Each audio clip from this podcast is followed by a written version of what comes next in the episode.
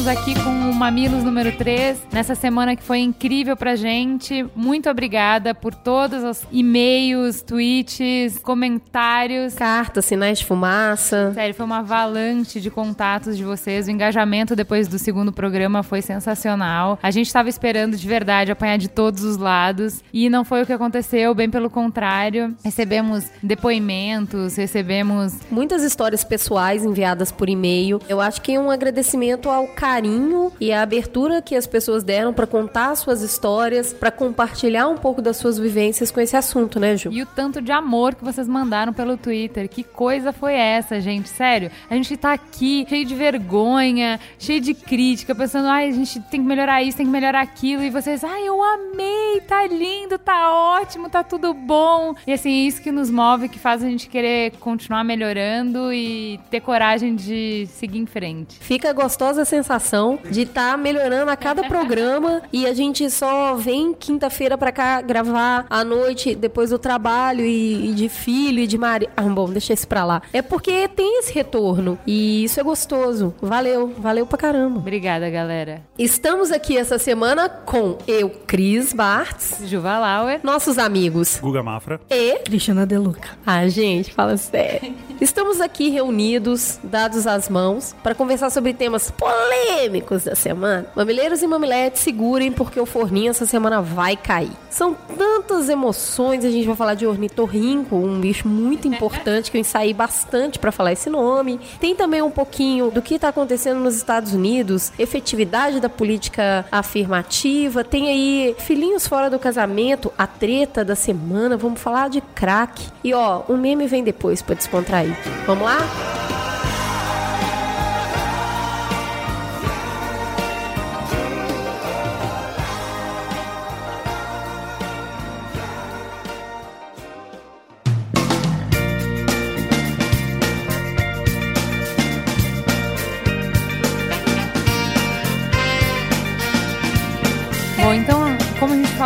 Tivemos muitos comentários, a gente tentou responder todo mundo. O que eu achei muito bacana é que mesmo quem discordou, agregou tanto a discussão que vale a pena a gente trazer aqui. A gente vai trazer só dois exemplos que a gente gostou bastante, que são contrapontos ao que a gente falou no programa, mas vale a pena dar uma olhada lá na página, tem um monte de comentário bacana. O primeiro comentário é do Ferdineidos. Eu vou ler um trechinho. A interpretação de uma das apresentadoras sobre quando se inicia a vida, a partir do início da atividade cerebral, está juridicamente correta, inclusive no que diz respeito à fundamentação do raciocínio. Interpretação da Lei 9434-97, a Lei dos Transplantes de Órgãos. Gostaria ainda de comentar que o aborto foi proibido no Brasil exatamente pela ideia de se proteger a vida humana, o que é uma ideia nobre. Como o Código Penal era de 1940, não se conseguia afirmar em que momento deixava de ser um aglomerado de células e passava a ser uma vida em estágio primordial. Sendo assim, proibiu-se o aborto como regra. Eu acho que vem aí um reforço da necessidade de conversar. Até pouco tempo atrás, no nosso Código Penal, se a esposa traísse o marido, ele tinha o direito de matá-la. Foi um custo rever essa lei que era muito antiga. Tá, de repente, tem aqui um gancho importante para isso também. Rever uma lei de 1940, né, onde a gente não tinha condição realmente de verificar atividade cerebral, que por lei é quando se decide que se inicia uma vida. Então é uma informação importante aí que a gente recebeu de um dos ouvintes. Rever leis é uma coisa extremamente complicada nesse país, porque todo o processo legislativo ele é muito complexo e muito moroso. Se um projeto de lei normal, ele pode levar até 12, às vezes até 16 anos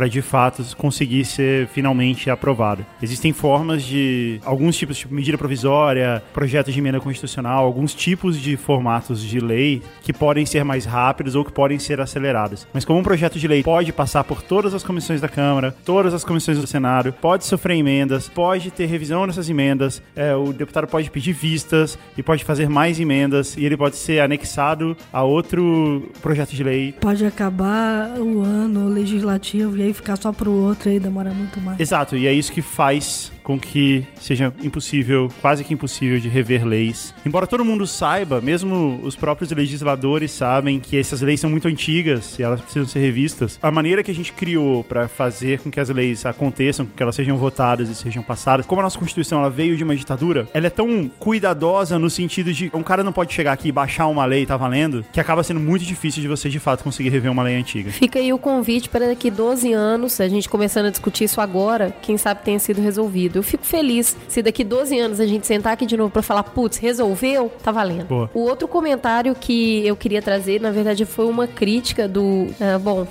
98% invisível. Que pra gente ele foi super visível, né? Eu espero que ele nunca suma. Mas ele trouxe um comentário muito interessante, que foi uma coisa que a gente criticou depois quando o programa acabou, que foi uma visão sobre o aborto tendenciosa à classe A paulistana, zona oeste branca, né? Então a gente, todos os casos que a gente acabou abordando, falava muito sobre capacidade de administrar a própria vida e o momento ou não de ter aquele filho. E a gente acabou não abordando tão aprofundadamente a questão social de ter ou não um filho, dependendo do- das condições da gravidez. E ele tem toda razão. Inclusive, isso vai para reforçar mais ainda quem fala que o aborto é o caminho mais fácil, que quando a gente tá falando de uma mulher que já tem cinco filhos, ela é pobre, negra, doméstico, se desdobra para poder dar conta de tudo que ela tem que fazer e ela se vê grávida, é desesperador. Ela não suporta mais isso. Quando a gente vê uma mulher que tá passando fome, muita dificuldade financeira, e ela fica grávida, ela não quer um filho na mesma situação que ela. Quando é uma mulher que tá em situação de risco, vivendo na rua porque tá viciada em droga e ela nem lembra quem engravidou, colocar um filho no mundo é colocar mais uma pessoa numa situação de risco. Quando a gente fala de uma mulher que apanha do marido e sofre uma situação de violência doméstica, grávida, ela não quer ter um filho para colocar nessa mesma situação. Então, quando a gente sai dessa bolha São Paulo, talvez dessa bolha que acontece aqui também, mas que tá um pouco mais fora da nossa realidade, a gente vê uma necessidade ainda maior de se conversar sobre aborto, que são situações que realmente não vão dignificar a vida de uma família, incluir um novo membro. Outra crítica que ele colocou que eu acho que é importante a gente passar para os ouvintes, que muita gente veio conversar comigo é, gostando desse argumento que a gente deu sobre a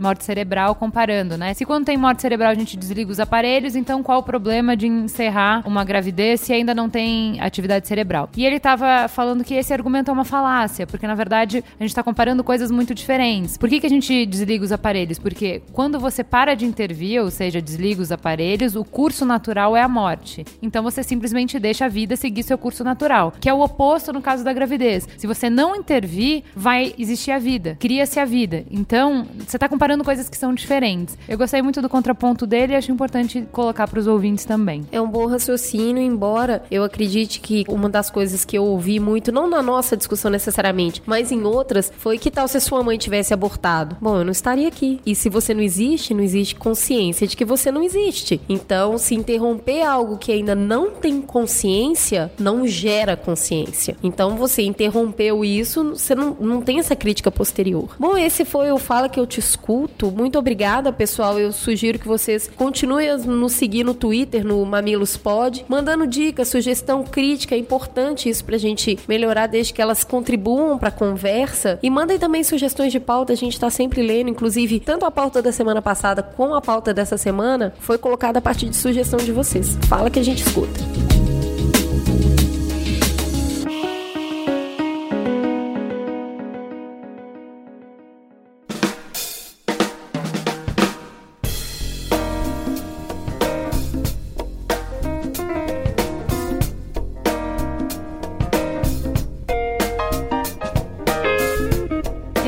Começa o Trending Topics com um salve do Guga pros campeões da rodada. Parabéns.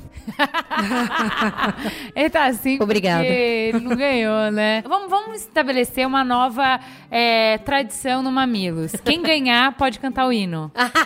Tá bom. Um trecho, um Tá trecho, bom, uma vamos lá. partezinha. Era pra eu cantar duas vezes, porque se tivesse ganhado a Copa do Brasil, podia, né? Podia Quem do- ganha dois pede, pede Você quer cantar o do música. Atlético também? Mas é Não. tetracampeã brasileira com duas rodadas de antecedência. Então, pela segunda, pelo segundo ano consecutivo, tem um negócio interessante, a gente pode abordar em outro Mamilos, mas é, tem um planejamento nisso, né? Tem, O Cruzeiro pra tem feito um, um trabalho interessante. E, Bom, vamos ao que interessa. Você não vai gostar do que dizem. Dizem que o Cruzeiro é campeão porque no time só tem casados.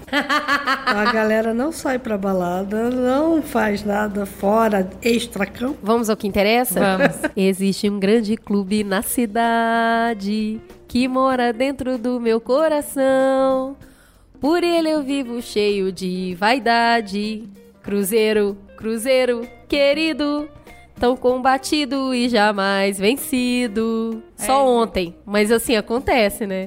Então o Cruzeiro ganhou o Campeonato Brasileiro. Parabéns, Cruzeiro. Valeu, valeu, valeu. Vai cair na minha conta isso. E entregou pro Atlético a Copa do Brasil pra ficar tudo em Minas. Eu acho a gente super legal. Ah, mas se ele ganhasse, ia ficar tudo em Minas do mesmo jeito. Então então não foi uma boa Ah, meu. estratégia. Tá difícil fazer piada nesse programa hoje. Gente, agora, então, Guga, você é São Paulino? Eu torço pro Vasco. Que triste fim, Mas- né? Que Caramba, triste fim. ainda bem que ele tá do meu lado esquerdo. Não, o Vasco vai ser campeão esse Ele é ano. vice. O Vasco vai ser campeão esse ano. Ao contrário. Não, campeão da Série B. Mas é porque eu sou de Brasília, e em Brasília os- não tinha times quando eu era criança. tadinho. Então a gente torcia pros times do Rio, que era o que passava na televisão. E aí, Entendi. mas eu, eu não, não sou muito ligado em futebol e tal. Então, na verdade, eu, não- eu não me importo, assim. Se importa? É. Não, assim, tem uma notícia absolutamente irrelevante, mas como os, os ouvintes pediram, coloquei na pauta, mas pra gente passar assim, bem a passar, tá? Eu vou falar, aí alguém vai dar um comentário e a gente passa pra próxima. Pediram pra comentar que o Rogério Senna assumiu o filho fora do casamento. E é muito engraçado porque, assim, pro São Paulino, não tem nada que esse cara faça que possa ser ruim, entendeu? Porque, assim, eles vêm falar, gente, é um mito, né? O cara foi lá e assumiu o filho, cara. O Rogério, assim, tudo só constrói o mito do Rogério, sabe? Não, não, não tem como. Ele pode fazer o que ele quiser, que pro São Paulino é. Tudo agrega. Ele tinha outra alternativa? Não, eu acho que na chamada, Era- Rogério era esse que eu queria chegar, sabe? Na chamada, Rogério Ceni assume filho fora do casamento, o parabéns é para o casamento. então, assim, parabéns, Rogério, que você não fez mais que a sua obrigação. Próxima pauta. É, né? Próxima pauta. Tá bom, tá bom. Essa é muito relevante. Por favor, fala devagar para todo mundo entender. Eu não sei se todos os mamileiros e mamiletes viram isso, que é muito bom, mas vocês viram o homem que fez transformações no corpo e se transformou num ornitorrinco? Eu vi. Você viu isso? Eu vi. Eu queria dizer que a única coisa que eu queria saber é por que um ornitorrinco. Qual é a necessidade disso? É isso que eu queria saber. Ele tem 26 anos, mas adivinha? Ele é russo. Ah, tá. Já tá explicado. E a ideia era essa mesmo, se transformar num exemplar do animal típico da Austrália. E o problema, assim, é que se ele não falar que é um ornitorrinco, você só Ninguém vai vai achar que ele é um saber. cara muito estranho. Entendi. Até porque é difícil a associação. Não ficou nada parecido, né? Imagina. Não parece. é, Talvez por causa do, do bico, né? Mas. Os índios brasileiros fazem aquilo há bastante tempo, assim. tem aquela, aquele meu, disco no, tinha- no lábio. Será que eles se sentem ornitorrincos? É, é, sei lá, eu achei. Desnecessário. assim, não, não, eu não achei. Vai aí, Que né? bom que ele tá feliz Você tá com feliz? isso. Então É. tá bom. Eu quero encerrar essa pauta com a frase dele. Por fora eu sou um ornitorrinco, mas por dentro eu me sinto mais como um pássaro. Olha que legal. Ok. Bom, gente, de, de um assunto tão leve, passamos para um assunto bem pesado, que foi o levante em Ferguson. Vocês viram isso? Infelizmente, né? Eu acho que todo mundo acompanhou aí o que ainda está acontecendo. A série de manifestações motivadas pela. Qual que é o termo jurídico para isso? Não indiciamento. Não indiciamento do policial que atirou no jovem desarmado, por coincidência negro. Coincidência, Gil? Não, não por coincidência. E aí o que a gente tá vendo é todo esse questionamento, né? Por que não indiciar, né? Ou seja, ele nem foi julgado e foi inocentado, ele nem chegou a ser julgado. Não, e o pior, assim, algumas coisas bizarras, né? Do menino negro que baleou o cachorro de um policial e aí pegou mais de 20 anos de cadeia por ter baleado um cachorro. E aí o policial mata uma pessoa, um ser humano, e não é nem sequer indiciado, né? Então, assim, é que ficou muito discrepante, eu Os acho. né? pesos dos medidas, É né? interessante que até o Obama se manifestou a respeito, né? Falando sobre a dificuldade de existirem políticas realmente afirmativas, onde todos são tratados da mesma forma. Então, é desanimador quando a gente vê um país que já tem uma discussão mais evoluída sobre igualdade, acontecer um caso desse, né? Te dá aquela sensação, putz, se lá que o pessoal já tá lutando há tanto tempo, que já tem algumas normas que ajudam numa sociedade mais igualitária, acontece isso. Não, você vai perguntar, imagina aqui, imagina aqui a gente não discute. Lá eles estão discutindo. Tem Lá um pelo menos na rua. Não, não é só um levante na rua, mas assim, existe uma discussão, isso é pauta, entendeu? E aqui mata toda semana, aqui mata todo dia e assim, dificilmente entrar na pauta, né? A quantidade de jovens eh, negros mortos nas grandes cidades do Brasil chega a superar durante um ano até o número de vítimas em grandes guerras. Então, é muito... A gente na imprensa costuma dizer o seguinte: a notícia é aquilo que é extraordinário. E isso já deixou de ser extraordinário, virou uma realidade cotidiana. Sim. Passa Desapercebido. desapercebido. Então, aquela coisa assim, quando você tem uma chacina, aí sim, é o extraordinário, porque é um número muito grande de mortos no mesmo local. Local, mas um corpo que apareça aqui, outro que apareça ali, outro que... Se não tiver sinais fortes, uma evidência muito forte de um crime muito brutal, acaba passando batido. Sim.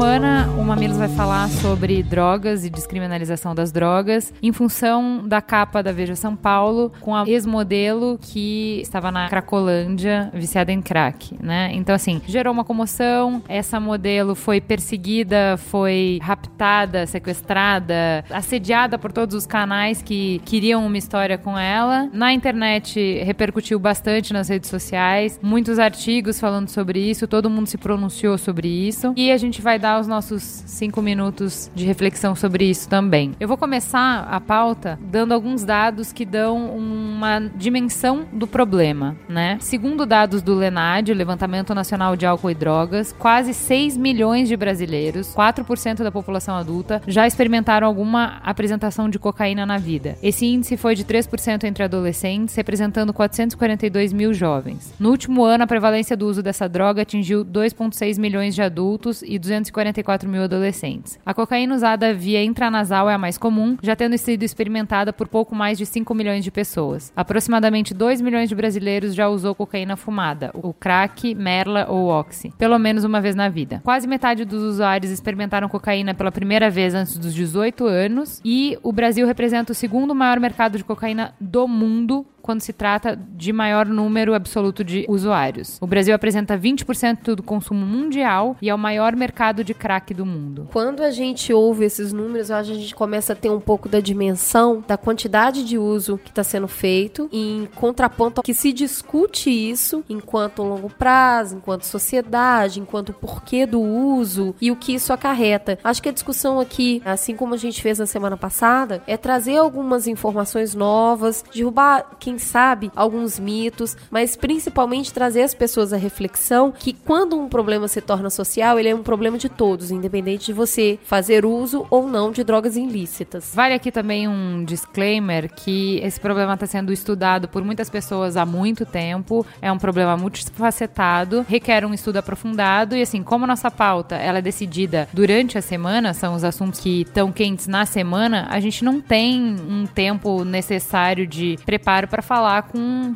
grande profundidade. Então, a gente está mais abrindo caminho para que as pessoas comecem a falar sobre isso, mostrando a opinião de algumas pessoas que podem provocar o pensamento, que podem provocar algumas reflexões. Para ilustrar esse assunto e poder falar com um pouco mais de carinho e preocupação, o que a gente se propôs a fazer foi iniciar o programa trazendo uma visão de dentro desse universo, uma visão de uma pessoa que foi usuária de crack durante bastante tempo e colaborou conosco conversando um pouco sobre a sua história e a sua relação com o crack. Então a gente vai escutar aqui, a gente vai chamar o nosso participante de C, é um codinome aqui, até por respeito a ele, que inclusive não solicitou isso, mas a gente acredita que é um jeito carinhoso de agradecê-lo pela participação. Vamos ouvir então o que o C nos contou numa conversa que foi gravada anteriormente a esse programa. Vamos lá. Eu queria que você falasse um pouco sobre você, a sua idade, o que você faz, o que você gosta gosta. E aí, quem é você? Tenho 39 anos, sou DJ desde a adolescência, sempre gostei de música, sempre gostei de rádio, locução, sempre nessa área, né? Sempre tive envolvido com isso. Isso, se tivesse que pagar para eu ir tocar em algum lugar, por exemplo, era a minha vida. Eu podia dizer que o meu vício sempre foi, desde criança, sempre foi música. E como era muito rebelde, queria sempre música, música, música, música, eu não era viciado em nada, mas lembro que eu ficava, como que era isso? Pra que que serve? Eu ficava vendo, né, negócio de droga e ficava perguntando e ficava vendo, não tinha um interesse físico. E aí veio o tempo de rebeldia, acabei saindo de casa e fui na adolescência, fui tentar a vida em São Paulo. Ah, que lá, lá sim eu vou conseguir ser DJ. Quando eu vi, eu tava já, já envolvido já com namoro, aí dava certo, não dava, ver desilusões amorosas. Me conta um pouquinho, como que foi esse seu primeiro contato com o crack? Tem esse registro na sua, na sua lembrança? Lembro exatamente como foi. Eu sei que eu não era viciado em nada, mas como eu tava de DJ e era todo mundo me conhecia, vira e mexe, eu tava brigando em casa e saía de casa por nada. Quando eu via, tava morando na casa de um, na casa de outro. E até que um dia tava namorando firme, comecei a, a namorar firme. E pra mim eu tava, né, apaixonado, aquela coisa toda. Era, parecia que era a primeira vez. Eu sei que por culpa minha mesmo, acabou dando tudo errado. Foi aquela choradeira e tal. E foi culpa minha mesmo. Aquela desilusão toda foi. E eu acabei ficando muito triste, muito triste mesmo, assim. Parecia que tinha arrancado um pedaço de mim. Era inexplicável. A dor que eu sentia assim, e só de eu pensar eu chorava. Lembro que eu ia tocar de DJ em outro lugar, eu parava no meio da noite assim, deixava outro DJ tocando. O que eu mais gostava de fazer, eu tava deixando de lado que era tocar de DJ. Pô, para eu fazer isso, imagina como é que eu tava me sentindo por dentro. E eu comecei a frequentar os lugares quando eu fui ver lugares onde tinha pessoas usando crack também. Aí tinha vezes que não tinha maconha pra usar. Ah, então me dá isso aí também. E a vontade veio de eu querer usar também, interesse mesmo, de querer fazer com que o corpo esquecesse eu esquecesse as minhas dores, eu esquecesse o que eu estava passando, esquecesse mesmo, deixasse para lá, aquele sentimento, queria ver se eu esquecia, mas eu não ficava pensando, eu vou fazer isso para ver se eu esqueço. Era assim no, no natural, sabe? Que eu sabia que usando aquilo ali, mesmo que fosse poucos segundos, poucos minutos, eu ia esquecer, sabe? Mas quando eu fui ver, o crack foi, primeira vez, foi diferente, né? Quando foi que você sentiu que você tinha perdido o controle? Quando eu comecei a ir atrás, de novo, quando fui atrás, e aí? Não tem mais aí? Já viraram as costas para mim, meus, aqueles que estavam já usuários né? Olharam para mim, ah, mas agora você tem que chegar com. Na época era 5 reais, né? Hoje é 10 reais. Mas é, era, era 5 reais. Ah, mas aí você tem que fazer o corre também. É só a gente, você vai ficar aqui só esperando, venha, venha nós, venha nós, você não vem com nada. Aí eu comecei a fazer o corre, né? E comecei a ver que comecei a ir atrás. Aí atrás, aí atrás, aí não tinha dinheiro, aí dava um jeito, vender um negócio, vender uma coisa, vender outra. Ah, não. E quando eu fui ver, não era era só a minha vontade, já era o corpo que já estava acostumando demais e pedindo aquilo lá cada dia mais. Era um trago, era puxa vida, era puxava assim a gente mais e puxa, puxa, puxa e mais aquela angústia ainda da, do passado ali, né? E foi daí para pior. Quem tá nessa, no começo principalmente, na verdade quer é mais, quer mais. E outra, se a pessoa mesmo pensa e fala assim: ah, não, eu vou parar com isso. Ou, ah, não, por hoje não, uma só por dia. Ah, pode até pensar assim, mas o corpo não deixa. O corpo vai e se acostuma com aquilo e vai, vai, vai, vai, vai. Quando você vê, não tem, não tem jeito, não tem parada. Você raciocinava sobre isso? Você tinha sentimento de culpa? Você imaginava que aquilo não era certo ou não? Você não fazia essa crítica? Não, não fazia, não fazia nada. Na verdade, queria mais. Até viu? Para falar a verdade. Só depois da primeira internação, comecei a pensar um pouco na vida, comecei a ver me conta lá, um pouquinho. internado, você, que eu, você que que eu buscou comecei... tratamento, como que aconteceu? Não, na primeira vez fui me internar forçado, meio forçado. Tanto que eu cheguei lá e fugi de lá de dentro, escapei mesmo e consegui usar, entendeu? Me conta um pouquinho nesse, nessa trajetória que você teve para abandonar, para deixar de usar, para tomar o controle da sua vida de novo. O que que não funcionou e o que que funcionou? Bom, o que eu vi que funcionou, eu vi que a minha mãe conseguiu sair daqui da cidade até lá só para me ver. Minha mãe e meu pai, né? Só para me ver, passar algumas horas lá comigo, aquilo lá mudou minha cabeça assim, que eu me senti amado, sabe? Eu me senti amado assim demais. Puxa vida, né? E aquilo bati o pé, não, então eu vou ficar mais. E nisso eu bati o pé, consegui perseverar e conseguir ficar lá mais,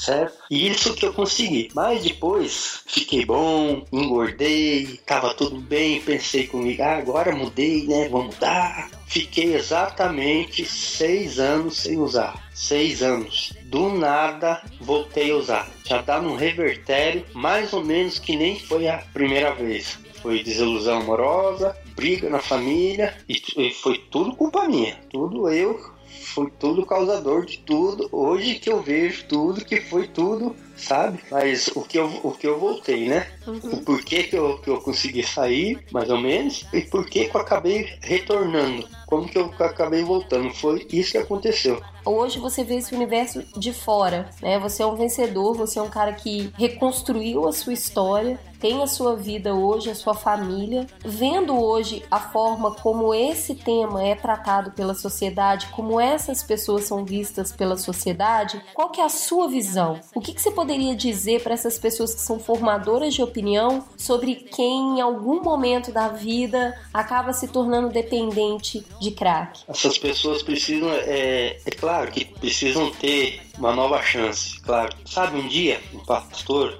inclusive já faleceu. E conversando com ele, ele fez essa pergunta mais ou menos para mim: mas por que você se envolveu com isso e tal? Eu falei para, resumidamente, eu acho que eu posso falar pro senhor que é falta de amor de um com o outro. Se eu me sinto amado, eu não faço isso pode ter certeza, se eu me sinto amado, eu não tenho vontade de fazer isso. Eu não vou fazer isso. Que nem hoje. Hoje eu amo uma pessoa, amo a minha família, amo a minha mulher. Eu não tenho nem massa, mas nem me passa pela cabeça um negócio desse. O que, que eu aconselho a todos é: tem que se amar, tem que se amar cada vez mais para reconstruir. Né? A palavra já diz que só o amor constrói, né? E eu só consegui sair foi quando eu conheci a minha esposa, comecei a gostar de alguém novamente, comecei a. Ah, não, eu não quero mais usar. Ah, não, não quero mais ficar noiado aí a madrugada inteira. Aí eu já tava gostando de alguém, já tava gostando dela. Aquela vontade já tava, já tinha me saído. Começou a sair.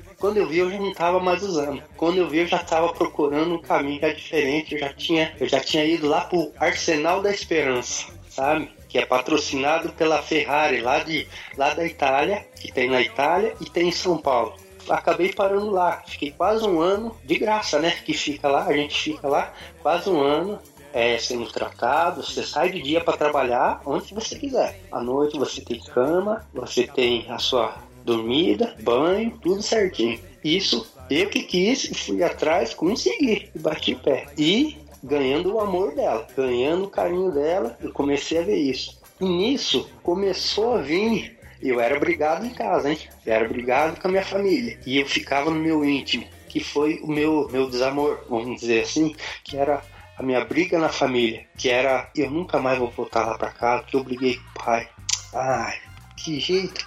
Como? Eu roubei as coisas lá de casa. Vamos falar isso. Que cara que eu vou ter para voltar lá em casa? E outra, faz mais de anos que eu não falo com eles. E aquilo ficava me correndo por dentro, sabe? Era a única coisa que faltava. Aí, do nada, um dia eu recebo uma ligação da minha mãe: Olha, teu pai quer falar com você, dá para você vir até aqui. Mas no outro dia eu tava aqui na cidade. Larguei tudo lá, falei pra minha mulher: Você tá comigo, você me espera, que eu vou lá ver meu pai. E acabei vindo. Quando eu fui ver, mudou tudo. Quando eu fui ver, meu pai me perdoou, já mudou tudo o negócio. Eu me senti super, totalmente amado novamente. Aí sim, sumiu completamente o restante que tinha, sumiu de droga, sumiu a vontade. Então, quer dizer, o amor que faltava me completou tudo de novo. Tá aí o depoimento do C. Conversei, agradeci muito ele ontem, mas eu queria deixar aqui esse reconhecimento no ar né, dessa pessoa que colocou pra gente com tanta delicadeza um momento tão difícil da vida dele e enriqueceu tanto essa discussão, porque vem de encontro a muito dos pontos que a gente estudou e chegou, né, Ju? A gente quis trazer esse depoimento para trazer uma visão pessoal, porque agora o que a gente vai trazer é tudo baseado em estudos. É, a gente recebeu até essa crítica do programa passado, eu achei muito boa, falando que a gente baseou tudo em opiniões pessoais, visões pessoais e não estava trazendo tanto a questão social mesmo. Nesse programa a gente vai fazer o oposto, assim, a gente trouxe essa visão pessoal, que eu acho importante, a visão de cada indivíduo conta, mas quando a gente vai falar de políticas públicas, quando a gente, que é o que a gente está se propondo aqui, a gente não pode partir de uma visão pessoal, não pode generalizar, né? Porque eu tenho uma experiência, eu não posso generalizar a minha experiência. Então, assim, a gente vai começar agora falando de alguns mitos, conversando algumas coisas, porque, assim, o crack, ele tem muitos estigmas, tem muitos tabus, ele tem muitos mitos. E, infelizmente, essa reportagem da Veja, como a maioria das reportagens que fazem sobre o assunto, é um serviço para a sociedade, porque só reforça o mito, só reforça o estigma. Parem e escutem os números que eu trouxe do consumo de cocaína, do consumo de crack, comparem com a quantidade de pessoas que está na Cracolândia e vocês vão saber que isso não representa o universo de pessoas usuárias de cocaína e de crack. Não representa. É a mesma coisa de você analisar o consumo de álcool através do bêbado da cidade. Então, assim, quando você fala em crack, você lembra do cara da Cracolândia. E se você continuar lembrando só do cara da Cracolândia, você tá com uma distorção, com uma miopia gigantesca da realidade. O que a gente vai fazer é começar a falar um pouco sobre isso. Eu vou, peça por peça, trazer alguns debates para a gente desmistificar algumas coisas. Me chamou a atenção na fala dele uma coisa que eu li na reportagem sobre o lançamento do livro do Carl Hart, que coloca muito claramente que para ser tratado, para começar esse movimento de sair, é preciso colocar um objetivo. Ele fala do amor. Você precisa de alguma forma colocar algo que seja tão valoroso para você que recupere a sua autoestima. A partir daí começa o movimento para tentar abandonar o vício. O vício está muito ligado à baixa estima pessoal, ao seu próprio desamor. Você vai largando as coisas que você. Você está meio perdidão lá. É, então, a droga te leva. É, essa é a diferença, eu acho. Porque assim, porque tem pessoas que usam, consomem crack e não chegam nesse estado de deterioração e outras pessoas que não. Então, assim, tem pessoas que têm um monte de coisa na vida, inclusive o crack. Faz e, parte, faz né? É mais uma coisa. É. Agora, quando você não tem mais nada, ele sintetizou muito bem na experiência dele. Falando assim, eu não tinha nada. Eu queria usar o crack para não lembrar da minha vida. O tratamento passa por você conseguir construir uma vida que vale a pena viver. Preencher o vazio. Preencher o vazio. Construção disso mexe muito com a gente, né? Uma pessoa sem propósito, independente dela ser usuário ou não, ela é uma pessoa entristecida. O ouvinte deve conhecer alguém assim, a mesa deve conhecer alguém assim. Uma pessoa que não tem um objetivo de vida, não tá construindo nada, ela é uma pessoa entristecida. Quando essa situação é posta diante de uma realidade mais dura, a tendência a sucumbir àquilo que te faça esquecer a dureza, porque enfrentar a dureza de cara limpa é muito complicado. A gente tá tratando de uma causa específica. O que a gente pode perceber é que diante de grandes dificuldades, desilusões, as pessoas reagem de forma diferente, né? Um come demais, um bebe demais, um dorme demais, o outro briga sim, fisicamente. Sim. Algumas pessoas usam crack. Então, ou qualquer outra droga ilícita. É, exatamente. Exato. Chegaremos a. Eu acho que essa discussão é muito rica. Vamos ponto por ponto, que eu acho que a gente vai passar por tudo isso. Primeiro, a visão de que o crack vicia muito e muito rápido. Vocês têm a percepção de que o crack é mais pesado do que as outras drogas e vicia mais e mais rápido? Eu acho que isso é uma condição geral, principalmente porque é muito colocado pela mídia. Recentemente eu fiz um trabalho de hepatite C e descobri que uma das menores causas de contração da hepatite C é através do sexo não seguro. Mas uma das formas que mais assusta as pessoas é falar isso. Então eu acho que com o crack acontece uma coisa muito semelhante. Vamos tocar o terror, porque isso de alguma forma ajuda a prevenir. As pessoas ficam com muito medo, ficam muito assustadas, vão experimentar menos. Não Sim. funciona. Assim como quem tem filho sabe que quanto mais você reforça um estigma, mais ele tem tendência a querer quebrar aquela barreira e provar. Porque você acaba jogando luz em cima de uma determinada situação. Funciona com qualquer um. Então, se a gente for falar do senso comum, sim, puxa, eu tenho certeza que é dar uma tragada e viciar. Eu sim. acho que é o pensamento comum, vocês concordam? Na verdade, eu não faço ideia, mas eu quero contar uma experiência que eu ouvi hoje de manhã em outro. Eu tava ouvindo um outro podcast chama This American Life. Eles estavam falando sobre uma coisa chamada teatro da segurança. Eles estavam falando sobre alguma uma espécie de blitz que a polícia americana faz em algumas estradas. E essa blitz era totalmente inócua, assim, ela não faz sentido. Eles estavam dizendo que uma das hipóteses para que essa blitz inócua aconteça é que o fato de ali ter uma blitz faz com que as pessoas que são realmente criminosas não passem por ali e se desviem para outros caminhos. E aí fica fácil de você pegar ela nesse outro caminho onde ela tá se desviando. Então a minha pergunta é: é tão ruim assim que, por mais que o crack não seja tão viciante, coisa assim, que existe esse mito. Assim, Tem existe um discu- lado ruim disso, porque eu Tem, realmente tem, não uma, sei. tem uma, uma resposta excelente pra você, como pai, que vai ter que passar por isso logo menos. É, essa molecada tem acesso à internet. Você não pode mentir. Você não pode mentir. Ele sabe. Se você falar pra ele que o crack é, vicia na primeira tragada, ele vai te responder. 80% dos que experimentam não se viciam. E aí, pai, entendeu? Se você falar pra ele que todo mundo que fuma vira noinha, ele conhece um menino que fuma. E ele sabe que o menino não virou noinha. A partir desse momento, o problema é o seguinte: você queimou a sua credibilidade, ela não existe mais, e seu filho não te pergunta mais nada. Tudo que você falar pra ele é bobagem, porque ele não vai confiar. Porque se você mentiu uma vez, quem vai saber o que você tá falando a verdade e o que não é? Então, assim, como pais, e eu acho que também, como governo, enfim, se você quer ter credibilidade, você não pode falar besteira. Você não pode mentir. Essa construção dessa percepção da sociedade, não tanto pela mídia, mas muito mais porque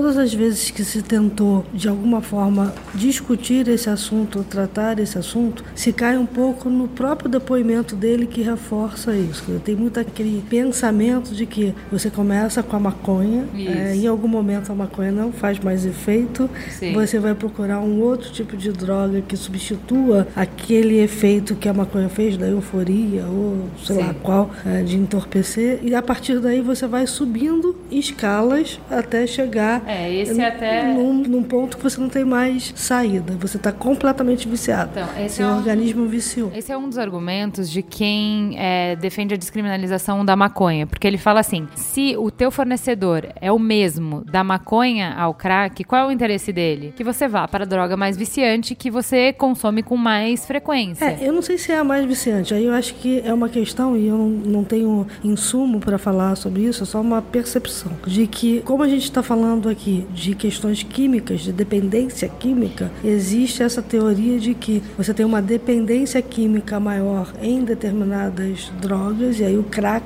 seria uma delas, e aí tem uma desconstrução Ó, disso aí também. Eu tenho alguns dados aqui. Um em cada três usuários de tabaco torna-se viciado. Um em cada cinco usuários de heroína desenvolve o vício. O álcool também vicia cerca de 20% dos usuários. A cocaína vicia menos, um em cada seis usuários. E só então vem a maconha, capaz de viciar 9%.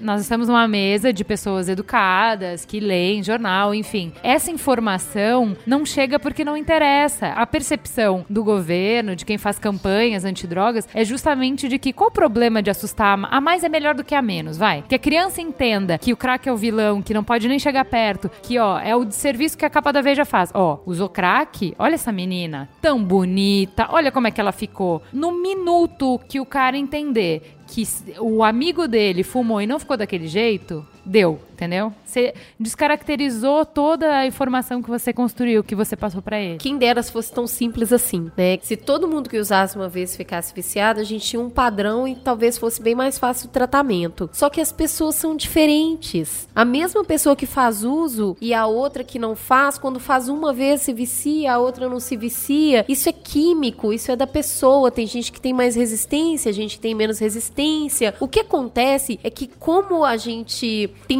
eu não sei se são poucos canais de conversa, mas talvez pouco interesse em conversar, a gente cria uma verdade única e quer descer essa verdade pra todo mundo e não permite que as pessoas criticam. Se tem uma coisa que ele fala que me chama muita atenção, é justamente o propósito. As pessoas quando elas têm esse propósito, e eu acho que isso serve pra todo mundo. Eu não sei por que que a gente insiste em discriminar uma pessoa que passa por um momento onde ela se torna dependente de uma determinada droga, sendo que em qualquer momento, em, em algum momento da vida, você passa por um processo onde você fica down. Onde você fica ruim, cada um cria o seu subterfúgio. Só que quando a gente coloca essa pessoa, usou crack, foi pra Cracolândia, virou um marginal, ficou completamente à margem da sociedade, você não consegue trazer esse cara de volta. Porque você jogou ele pro escanteio. E eu acho que isso que serve quando a gente reforça informações que não são verídicas. E outra coisa, quando você reforça informações que não são fato, você dificulta o tratamento. Porque você colocou todo mundo de dentro de um mesmo balaio. Outra coisa que eu acho interessante é que que assim, a gente sempre associa o consumo dessa substância a ser disfuncional, né? Então, por exemplo, usou crack, virou noia. Como se não existisse um cara que usa crack, levanta, vai pra escola, ou levanta, trabalha, faz o que tem que fazer e usa crack na festa, usa crack é, eventualmente, usa crack porque quer, usa crack para trabalhar, usa crack whatever, pro uso que ele tiver. E aí vem um tapa na cara da sociedade com dado científico, que não é achismo, não é o meu primo, não é o fulano, falando que só 20%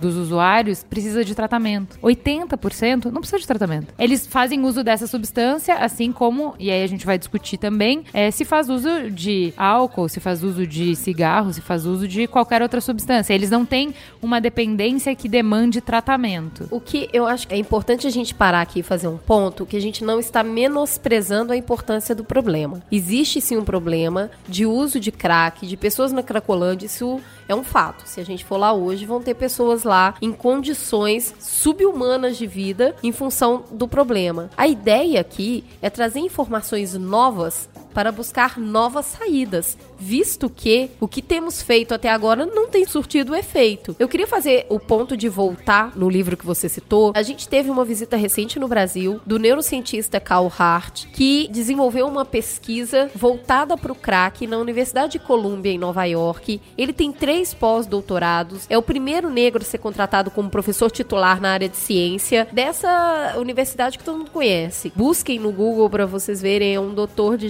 com dreads e dentes de ouro que ele traz da época que ele vivia no gueto. E ele chegou a usar crack e acabou sendo incentivado por um professor a estudar e a coisa foi acontecendo, ele encontrou o propósito dele. E quando ele se tornou médico, a pergunta que ele fala que refletia na mente dele era: por que que eu tô aqui e saí de lá? E por que que aquele cara tá lá jogado na sarjeta fumando crack? E a partir daí ele começa o estudo e aí eu vou te falar, meu, é um nível de aprovação de pesquisa é muito avançado. Ele colocou um anúncio no jornal falando: procura-se pessoas que usam crack não querem parar. E ele conseguiu aprovação de bolsa de estudo em cima dessa pesquisa. Ele fala que não queria chamar pessoas que não usavam e viciá-las e nem queria impedir pessoas que pretendiam parar. Ele recruta essas pessoas e começa a fazer esse estudo que dura, eu acho que 12 anos, se não me engano, sobre a relação que essas pessoas desenvolvem com o vício. E aí cai uma série de mitos. E ele que traz muito essa conversa sobre o propósito, que as pessoas quando elas têm um propósito, elas tendem a não se viciar. O livro dele ele já tá nas livrarias, se chama Um Preço Muito Alto. E ele, quando esteve aqui nesses dias, teve a companhia do Drauzio no lançamento desse livro numa livraria aqui em São Paulo. Ele traz uma série de dados e eu tenho uma informação que eu acho muito relevante para essa discussão, quando ele diz que o perfil das pessoas que usam crack e chegam nesse ponto de estar tá na rua e que perde mesmo essa dignidade de cidadão, ajuda a enxergar a desigualdade racial. E ele fala que isso acontece em qualquer lugar do mundo, inclusive uma uma das pessoas que acompanha ele na visita depois pergunta: E aí, você ficou chocado? Ele teve na Cracolândia aqui e no Rio de Janeiro, eu não me lembro direito, num lugar, mas que é muito conhecido lá também. E ele falou: Não,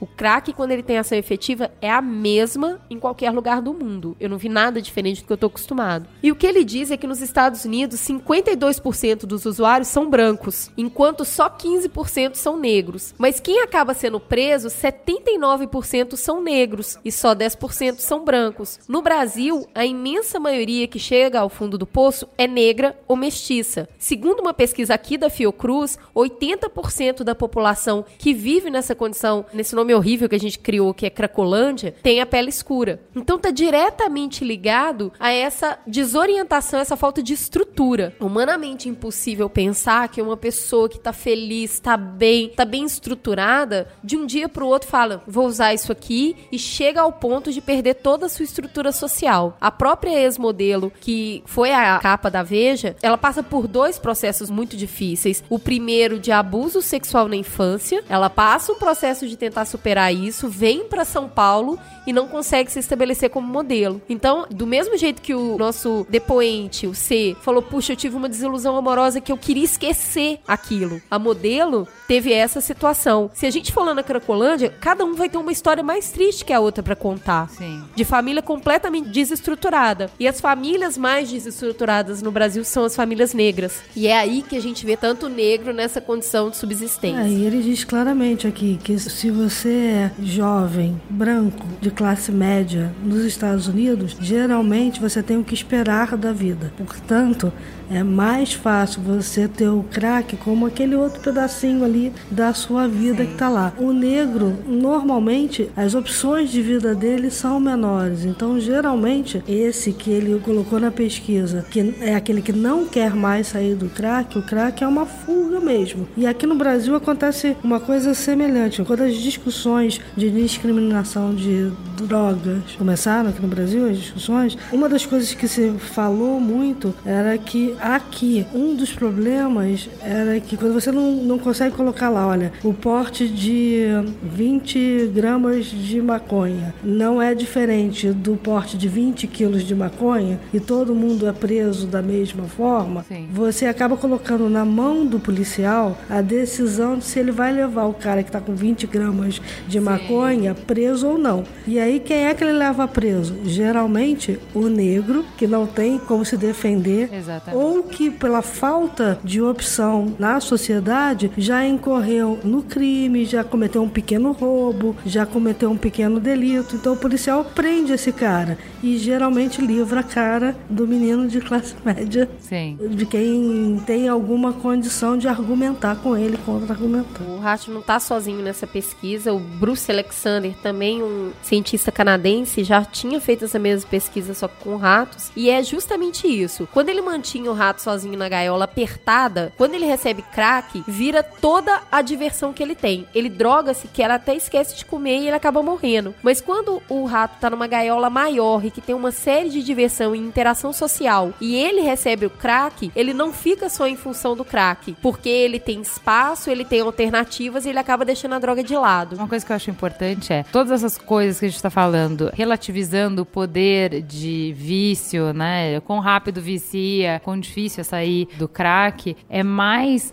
para a gente falar sobre tratamento do que para diminuir o tamanho do problema. É mais para dizer que se você enxerga o crack como essa substância que te transforma num zumbi, você tem que pegar o indivíduo, encarcerar ele e ele não pode ter contato nenhum com a droga e esse é o único jeito de lidar com o problema, que é o jeito que a gente vê hoje. Hoje a solução oficial no Brasil é você fazer internação compulsória, porque é essa compreensão de que é uma droga devastadora, de que é uma droga que vicia muito mais e muito mais rápido e muito mais potente, então não tem outra saída, a internação compulsória. E a gente está falando, assim, uma taxa de resultado baixíssima, então a gente está falando, bom, precisamos olhar para outras maneiras de tentar resolver esse problema. E é por isso que ele é difícil de resolver, porque quando a gente vê por essa ótica, a gente percebe que o uso excessivo é uma consequência, ele não é uma causa. Sim. Passa-se pelo uso excessivo por falta de opção. E aí sim, você começa a gerar um problema cada vez maior. Então, quer dizer, tratar o início é oferecer ter opções. Tratar o final também. Baseado em todas as coisas que vocês levantaram até agora aqui de informações, eu acho que o buraco é bem mais embaixo. Quando você fala que dentre os usuários de crack você tem muito mais negros e dentre os usuários de crack você tem aqueles que estão em pior situação, que usam mais crack, que se afundam cada vez mais no problema, estão aqueles que vão pra cracolândia. Quer dizer, isso acaba sendo um retrato da sociedade como um todo. Quer dizer, dentro de qualquer cenário, os que estão em pior situação são os negros,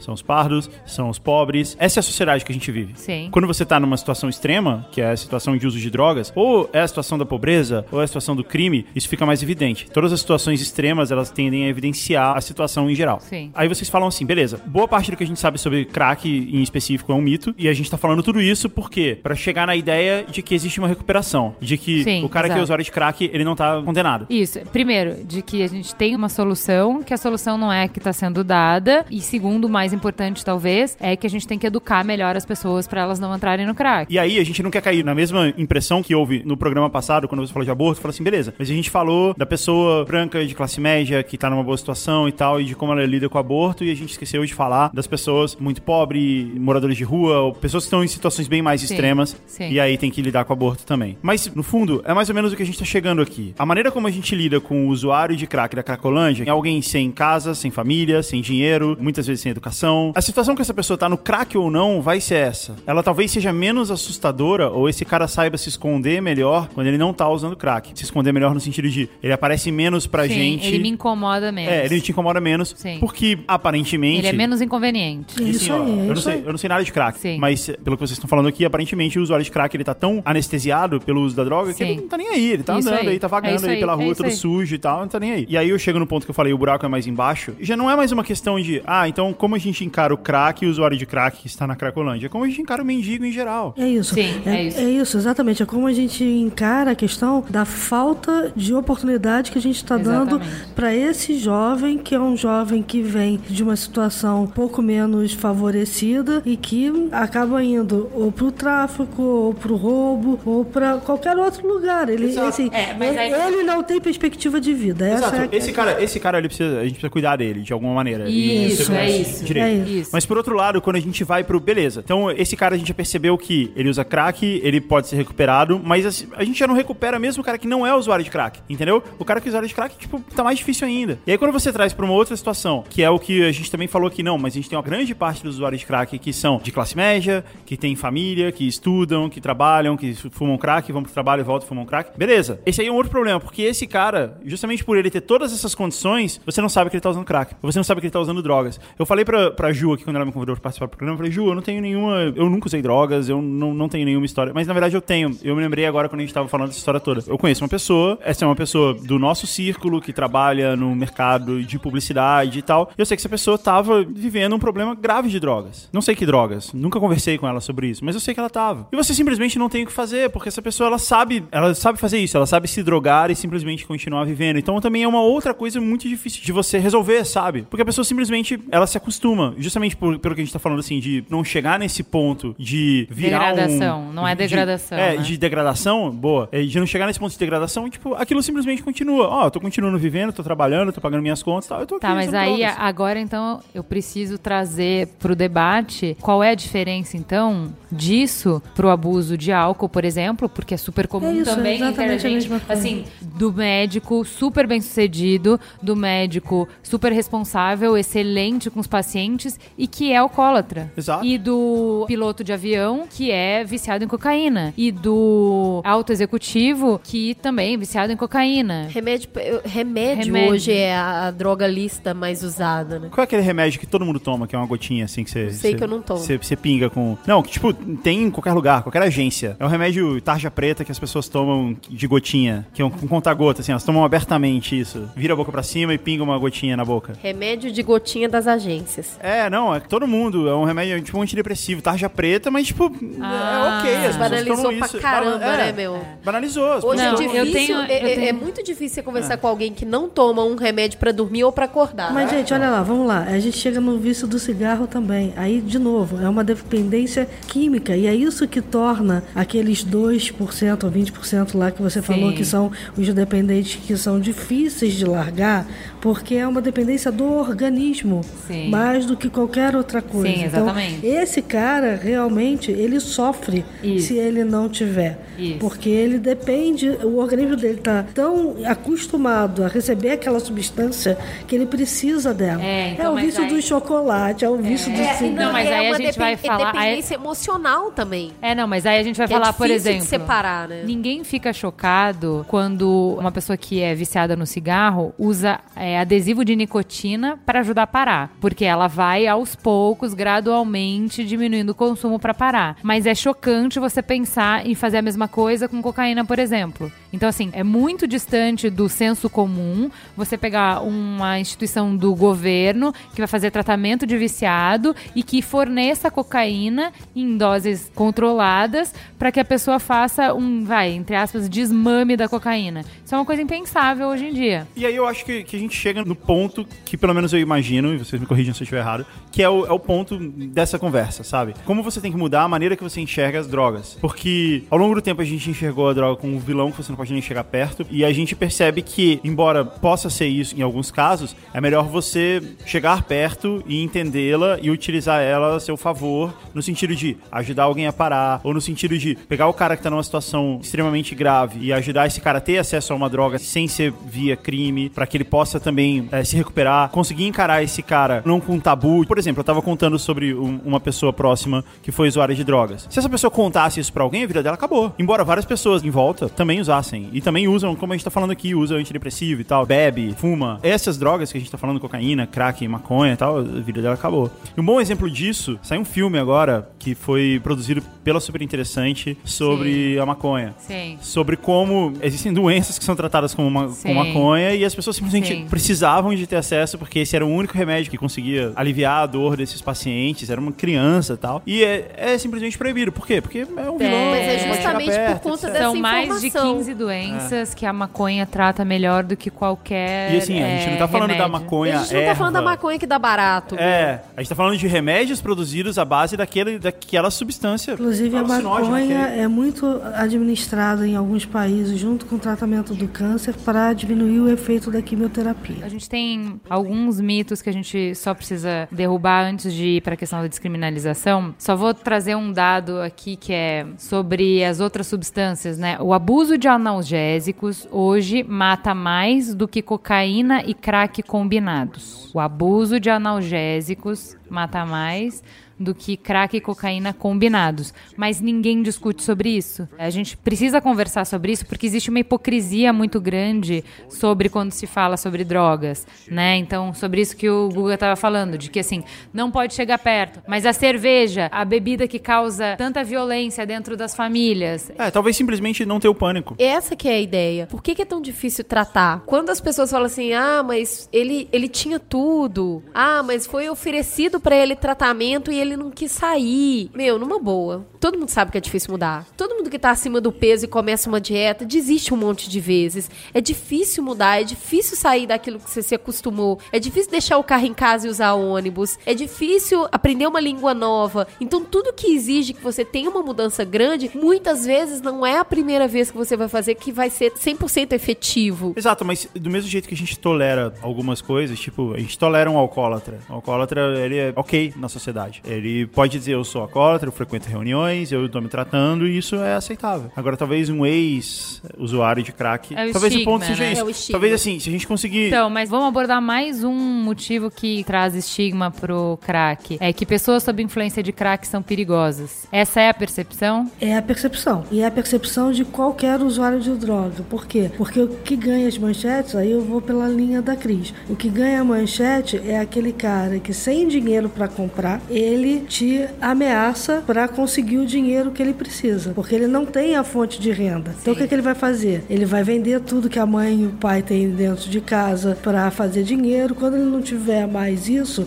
ele vai começar a te dar uma dura na rua, pelo menos primeiro pela ameaça. Na hora que ele vê que a ameaça não está mais surtindo efeito, ele vai usar o estilete e rasgar a bolsa. Na hora que ele não conseguir mais fazer esse tipo de coisa, ele vai usar o estilete na sua garganta. Então é isso que vai para as páginas do jornal. Então é isso que é a percepção geral da violência. Aí você generaliza. Todo usuário de crack é violento. Todo usuário de droga é violento. A droga leva à violência. Por quê? Porque ela custa dinheiro e o cara que não tem dinheiro vai usar de violência para conseguir. Então agora a gente vai escutar o que a Rebecca Leder, que é uma ativista, que há muitos anos trabalha com esse assunto e que até guiou o Dr. Hart quando ele esteve aqui no Brasil. Vamos escutar o que ela tem para falar sobre essa associação que a gente faz de usuários de crack com violência. Porque assim, a violência, você pode ter usuários violentos, como você tem alcoólatras violentos e alcoólatras que não são violentos, certo? Você tem Sim. pessoas que se comportam mal. Sim. Então isso é uma questão. E você pode ter um usuário de crack que quando você está passando, ele vai vir com estilete e querer pegar seu celular.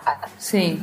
Isso também vai rolar. Mas ele não é o cara que vai com 38 entrar na sua casa e fazer a família refém. Você tá entendendo? A vida dele não tá organizada a esse ponto. Esse cara é um ladrão profissional. E pode ser que a grana que ele tá roubando ali, ou a grana que levou ele a chegar e fazer aquele assalto, porque não é barato você dar um assalto. Você tem uma logística, você precisa de um carro, você precisa de uma inteligência, você precisa de celular, você precisa. Não é um pé rapado que tá na rua fudido, fumando pedra, que vai fazer um assalto numa mansão. Tá entendendo? Essa violência não tem a ver com a violência violência do usuário. A violência que a gente vive no Brasil hoje, essa situação de insegurança, o recorde global em número total de homicídios que a gente tem, que é quase de 60 mil mortos por ano, sendo que 30 mil são jovens, desses 30 mil jovens, 70% são negros. E aí, se você olhar, né, nos grandes casos que ganharam a imprensa, no caso do DG, que era aquele bailarino do Esquenta, no Sim. caso da faxineira Cláudia, que foi arrastada Sim. pelo carro da polícia, no caso do Amarildo, no Sim. caso. Esse, essas pessoas, elas não morreram porque elas eram usuárias de drogas, e nem porque elas eram traficantes. Elas morreram nessa guerra entre a polícia uhum. e o uhum. tráfico. É isso que mata. Tudo, assim, você vira, tudo vira uma desculpa. A partir do momento que o cara é considerado suspeito de tráfico, a polícia tem carta branca, né? A história dos autos de resistência, né? O cara falou, não sou traficante, ele resistiu, morreu. Mata uhum. antes de perguntar. E aí a gente se acostumou, banalizou as notícias todos os dias nos jornais, aquela foto dos corpos estendidos numa viela de favela, e a gente tá assassinando uma geração inteira. É uma coisa muito louca, é uma guerra, entendeu? Então, assim, só a Rebeca trazendo, 80% da violência causada pela droga não é a violência do usuário de droga, não é a violência do cara querendo te assaltar para conseguir a pedra, não é morte por overdose, é essa morte na guerra entre o policial e o tráfico. Eu achei interessante também que a Rebeca estava conversando comigo e falando que assim, existe homicídio é, sobre o efeito da droga, né? Tipo, o cara ficou noiado, ficou meio louco, olhou pra tua cara e matou, enfim, uma discussão potencializada pela droga? Existe. Mas existe muito mais sem a droga. Então, isso dentro do universo de homicídios, ele é irrelevante, né? Não existe uma relação causa e efeito da maneira que a gente entende, né? Eu acho que o problema, no fim, é esse. A gente enxerga o assunto tanto como vilão, que toda vez que a gente tá falando assim, tipo, não, vamos ficar calmo e olhar para o negócio sobre parece que você tá defendendo o uso de drogas, ou parece que você tá defendendo que a droga não é tão ruim, ou que ela é ok, que ela não é culpada de nada. E não é esse o problema, não é, não é essa a questão. Isso acaba virando uma sombra sobre a questão inteira, sabe? É tão tabu. Se você tentar falar por esse lado, olha, talvez não seja tão grave quanto parece, parece que, ah, você é outro drogado. Você tá defendendo as drogas. Por quê? Por que você tá fazendo isso? Essa é a pior coisa da história toda. A gente tem uma mania de dualidade, né? Exato. Ou a gente glorifica ou demonifica. Exato. E não é... é tão simples assim o cálculo. Exato. É tão grave. E é muito parecido com a história do aborto, porque esse podcast ele vai ser extinto em qualquer momento. Fazer inimigos a cada semana. Mas é muito parecido com a história do aborto que vocês falaram na semana passada. É um negócio tão grave que você não pode nem falar no assunto. Sim, exato. Se você falar no assunto sem ser pra demonizar, parece que você tá glorificando. Fazendo apologia, é, né? Fazendo apologia, exato. Eu vou contar uma coisa aqui. Essa semana teve uma reunião no meu prédio sobre segurança, dada por um policial, que é morador do prédio. E esse policial, em determinado momento, perguntou aqui, quem aqui é a favor da descriminalização das drogas? E eu levantei a mão. Aí da liberação do uso da maconha, eu falei, eu levantei a mão. Ele falou, medicinal. Eu falei, não, se eu sou a favor da descriminalização da Se é pra rir, imagina se não for pra chorar. É, aí é, ficou aquele meio saia justa e tal. E aí ele veio, começou a sustentar comigo as argumentações. E ele falou assim, mas por que, que você é a favor? Eu falei, porque a gente já percebeu que o combate pela repressão não está dando certo. Sim. Então a gente tem que tentar um outro modelo. Sim. E aí eu queria que você me desse argumentos de por que, que você é contra. Né? Sei lá, aumentou demais o consumo, esse aumento de consumo aumentou demais a violência. Assim, Sim. A gente vai ter que ter alguns dados para chegar Sim, à conclusão mas de que, é se, que isso se eu vai para um lado inter... não vai é para o outro. Bom, aí terminou a reunião e a, uma das moradoras que estava atrás de mim virou para mim e falou assim: Você é a favor da descriminalização? Não, você é a favor da discriminação? Deixa eu te falar uma coisa. Eu sou psicóloga. A, a maconha acaba com, com o cérebro. cérebro das pessoas.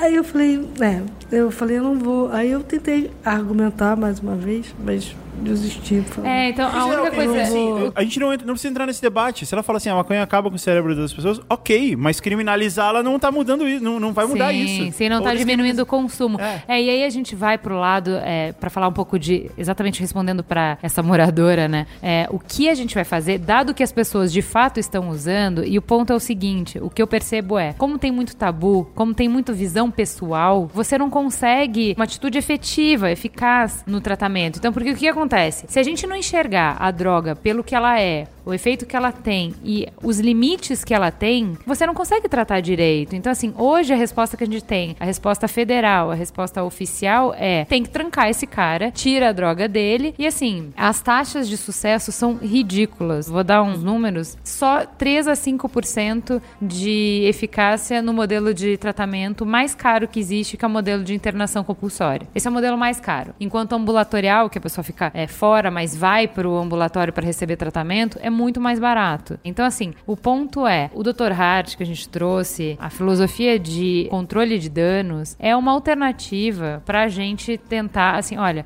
não adianta só tirar droga, você tem que dar alguma coisa. E a alternativa né? que a Prefeitura de São Paulo está dando, né? O modelo é, É, um pouco eu queria por falar um esse pouco caminho. sobre isso, sobre braços abertos. Bom, a política da prefeitura passa justamente pela ideia de dar um propósito para aquelas pessoas. Foi levado essa proposta para Cracolândia, alugado alguns quartos de hotéis eh, distintos, eh, humildes, mas limpinhos ali no centro. Essas pessoas têm direito a usar esse quarto, tomam banho e começaram a trabalhar como varredores. E aí teve todo um trabalho de resgate da cidadania dessas pessoas. Muitas nem tinham documento, então foi lá, tem que tirar o documento de novo para poder tirar a carteira de trabalho, para ter essa carteira assinada. Então, assim, é o primeiro programa no Brasil feito por um governo, né, uma política pública, não de ONG, uma iniciativa pública de tratar justamente aquilo que mais leva as pessoas a recaírem. Por que, que é tão difícil tratar? Porque propósito pode ser diferente para mim e para outra pessoa. Então, hoje, dar trabalho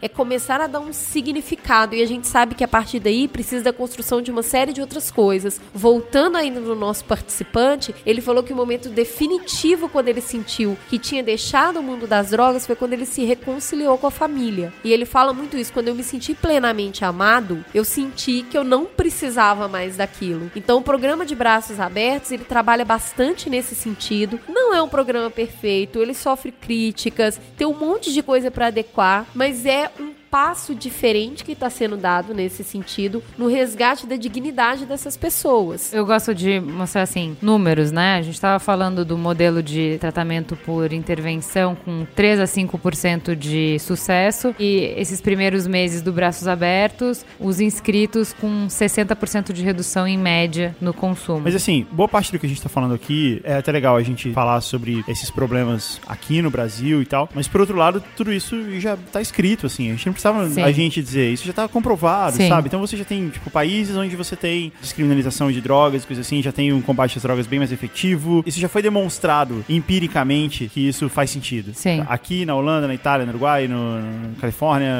sei lá, vários lugares de várias maneiras diferentes. Então, assim, por mais que a gente esteja aqui falando e falando e falando, Não, mas então, assim, não precisa é- acreditar na gente, dá uma olhada no que tá escrito lá. Mas o mais importante, quando a gente trata do problema no Brasil, primeiro que a gente tem que ser paciente, porque isso é um longo caminho. O Brasil precisa tem muitas coisas que precisam ser mudadas.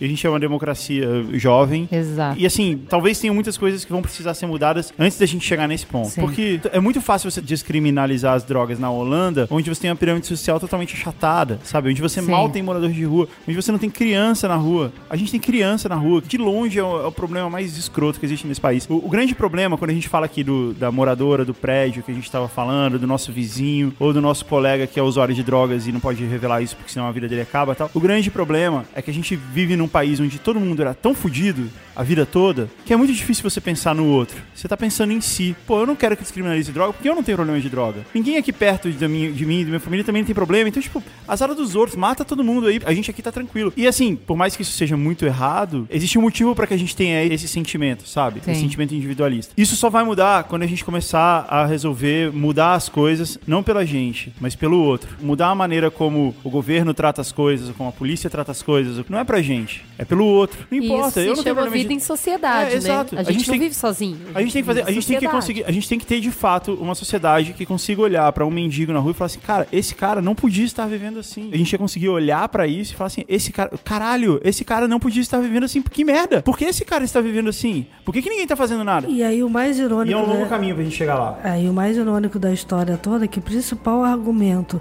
de quem é contra a descriminalização é que o seu direito individual de se drogar não pode pode se sobrepor ao direito social daqueles que não querem se drogar. Então, é- esse é o argumento principal de quem Gente, é com que contra a base, descriminalização. Né? Assim, Pra quem não assistiu, tem disponível no Netflix Quebrando o Tabu, que é o documentário que foi protagonizado pelo Fernando Henrique Cardoso, traz essa discussão de uma forma muito madura, muitos dados. Ele viajou o mundo inteiro pesquisando isso, associando a proibição ao tráfico e assim a violência. Então, ele é muito enriquecedor nesse sentido. Então, o que, que ele fala? Olha, a gente tá dando é, murro em ponta de faca não tá dando certo. A gente tem que mudar a estratégia. Já tá mais do que claro que se a gente continuar assim, a gente não vai pra lugar nenhum. Não é prendendo mais pessoas que isso se resolve, não é matando mais pessoas que isso se resolve.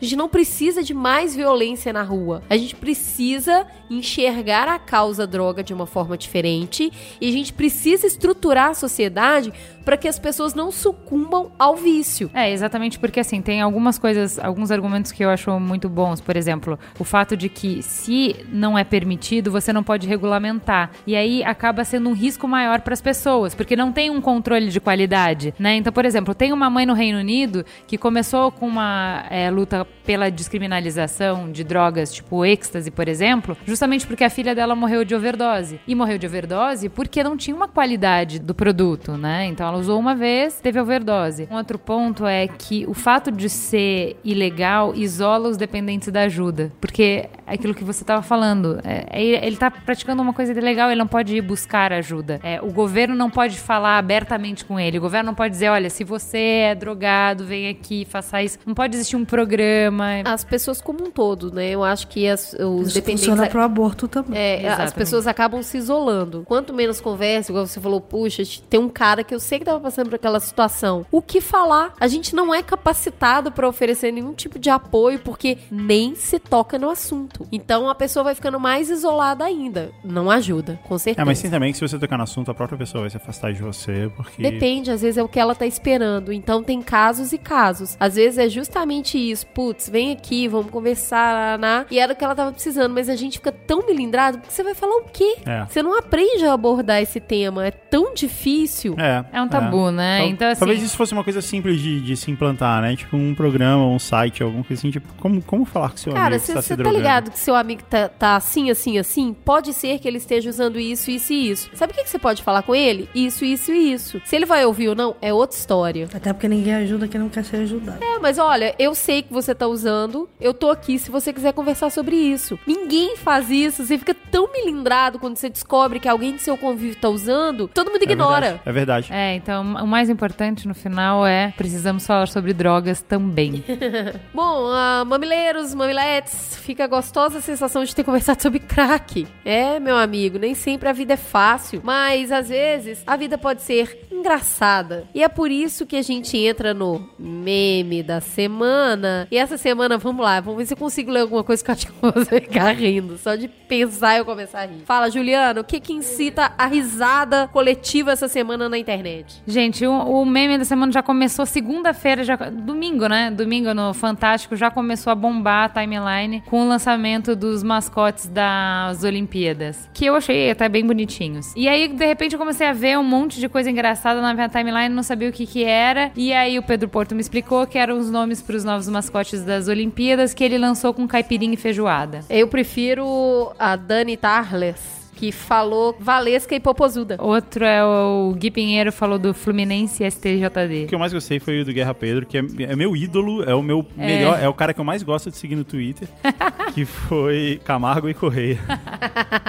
Mas assim, ninguém gosta de mascote, né? Toda vez que sai um mascote, qualquer. Meu, ó, todo mundo peraí. fala mal, ah, que horrível. não sei Eu o quê. quero pedir um minuto de silêncio para as pessoas que desenham e escolhem nome para os mascotes de qualquer coisa do Meu, universo. que trabalho ingrato, né? Meu, job tenso. É. Nunca dá pra acertar, nunca ninguém tá satisfeito. Eu achei bonitinho, só que aí quando vão contar a história, cai por terra o Não é bonitinho. fauna e flora, É, não, é- não é aquele, legal? aquele acho legal. Pikachu, eles falaram que é uma mistura de ararinha com Cristo Redentor e outra coisa. Meu, não é. É só um bichinho engraçadinho. Para de explicar. E sabe que você acabou de dar uma boa ideia? Porque fauna e flora seria um nome melhor. Ele seria internacional, né? Exatamente. Eu ouvi um cara falando, pô, Vinícius e Tom é uma sacanagem, verdade, porque não dá pra colocar Vinícius e Tom numa coisa que não é boa. Porque eles são muito bons. Tipo, o cara falando que é um absurdo o aeroporto no Rio chamar Tom Jobim, porque é ruim o aeroporto.